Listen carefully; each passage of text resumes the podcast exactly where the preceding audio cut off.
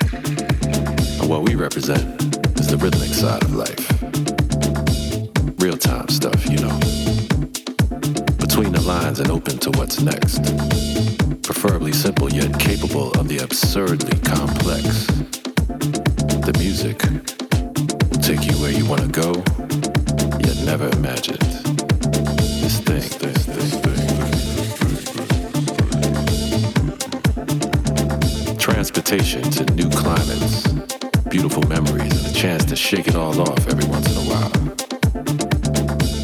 A vacation from the voyeurism and the choice to get involved. Put that phone down and get up, get up, get up, get up. Get out from between your own ears, is what this thing is all about. As you know, the whole world is a cheat sheet now. City to shortcut city. The easy route is always one eye blink away from giving up on yourself. In times like these, with leaders like them, and a planet swarming with restless natives, treated more like royal subjects than citizens,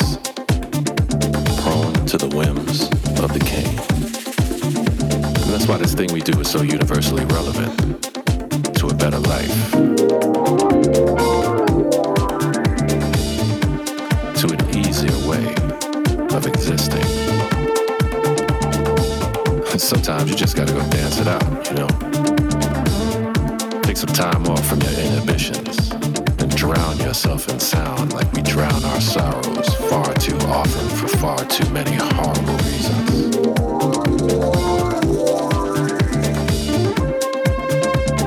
Full of ebbs and flows, those tides will visit themselves upon your shores with reckless impunity, regardless of seasons or reasons or why.